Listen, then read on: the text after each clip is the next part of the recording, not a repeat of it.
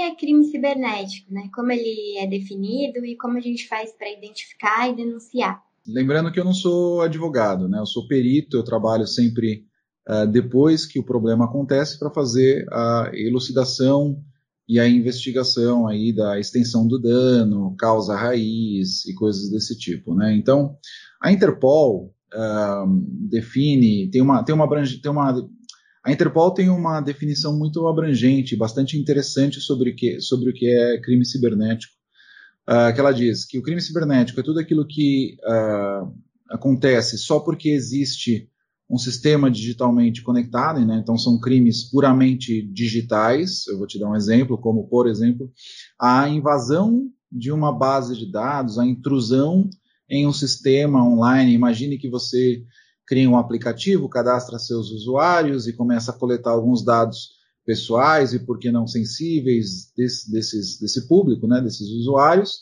e de repente alguém, através da internet, consegue fazer uma intrusão nesse sistema, ou seja, um acesso não autorizado, e consegue subtrair, acessar esses dados uh, que estão lá uh, disponíveis uh, só porque foi criado esse sistema digital e tal. Então, esse seria a primeira, essa seria a primeira definição ah, do que é um cybercrime aí pela Interpol, ou seja, só, só existe aquele crime porque aquele sistema foi uh, está digitalmente conectado, está disponível online e tudo mais. A segunda definição, que é o que a gente mais vê no dia a dia, né? então principalmente em número de incidentes, é uh, tudo aquilo que já existia como crime na humanidade, porém uh, os meios digitais acabaram turbinando isso, né? Então, aí existem milhões de exemplos. Então, o furto mediante fraude, a extorsão,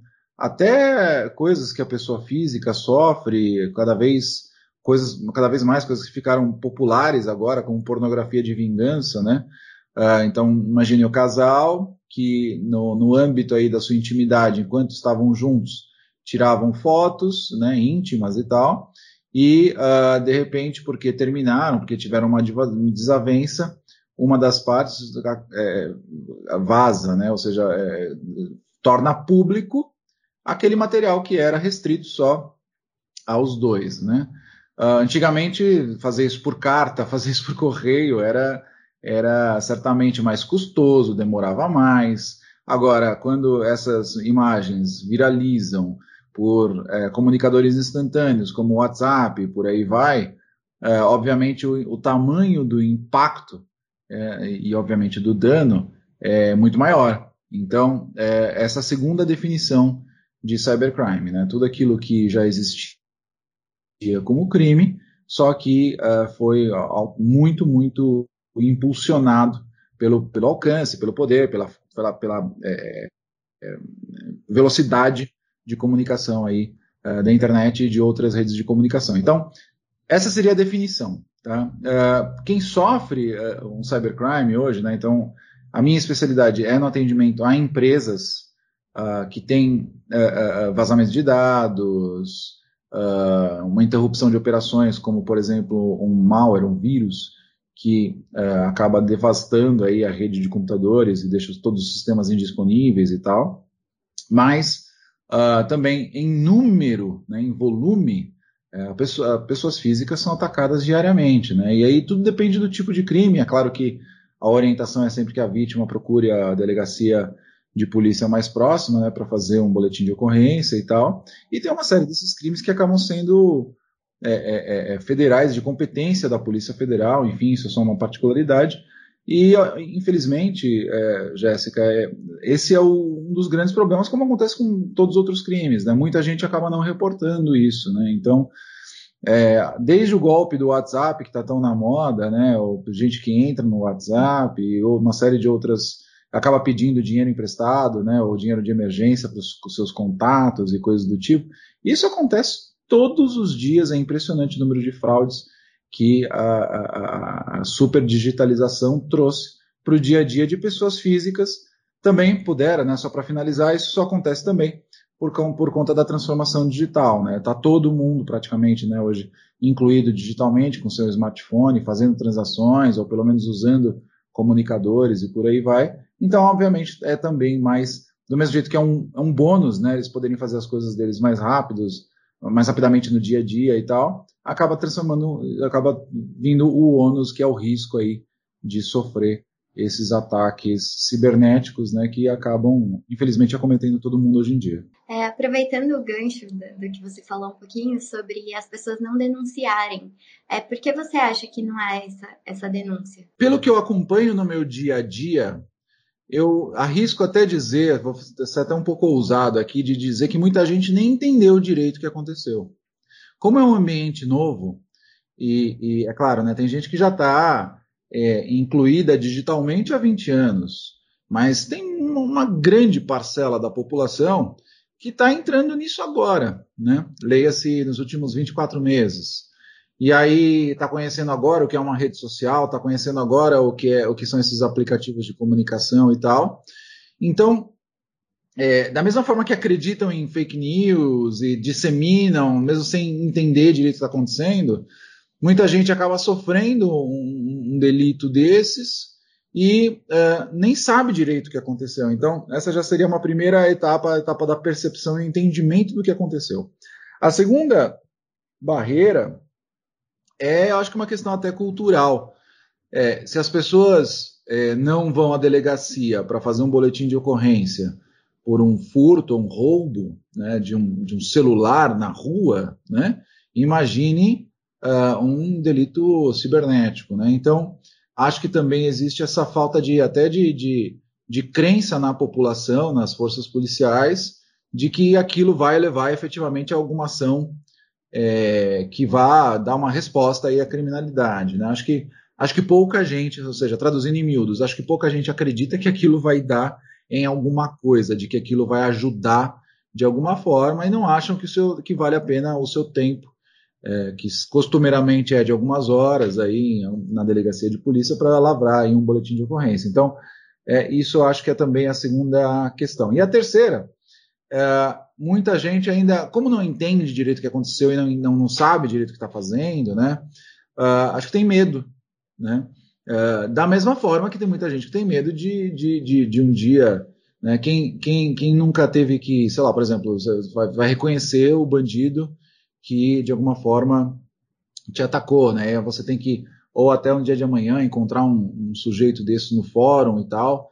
Então acho que muita gente tem até medo de se envolver e acabar se colocando mais ainda em risco, né? Então muita gente acaba simplesmente meio que consertando ali a vulnerabilidade, né? Ou seja, é, é, muita gente até sai desses aplicativos e meios digitais, sai da rede social, fala não, nunca mais quero usar esse negócio aqui, uh, e, e achando que está resolvendo o problema mas realmente a gente vê essa grande falta de crença nas forças policiais para resolver aquele problema. E ainda aproveitando essa questão, é, é, é fácil, assim, é, é possível já, principalmente no Brasil, a gente tem estrutura para identificar esse tipo de infrator e aplicar as punições cabíveis?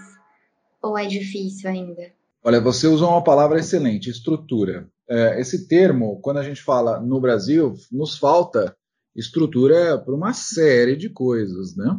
Na, no, na, naquilo que é a minha especialidade, que é a investigação de cybercrime, por exemplo, uh, eu posso te dizer que no nível federal, é, o que eu tenho acompanhado é uma melhora absurda das forças policiais, então Polícia Federal, até o Ministério Público Federal, enfim, até órgãos uh, de inteligência, que são órgãos até antigamente eram mais eram órgãos de Estado, né? Hoje, enfim, mas essa é só uma particularidade.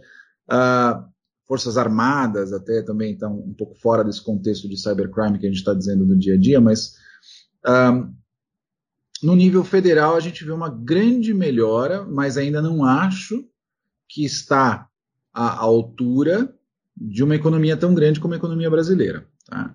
Essa é uma opinião pessoal minha. Agora, no nível estadual, meu Deus, Jéssica, é um Deus nos acuda. Né? Então, essa também é uma opinião minha, é, de, de, de, experiências que eu tive em vários estados ao longo dos últimos 20 anos.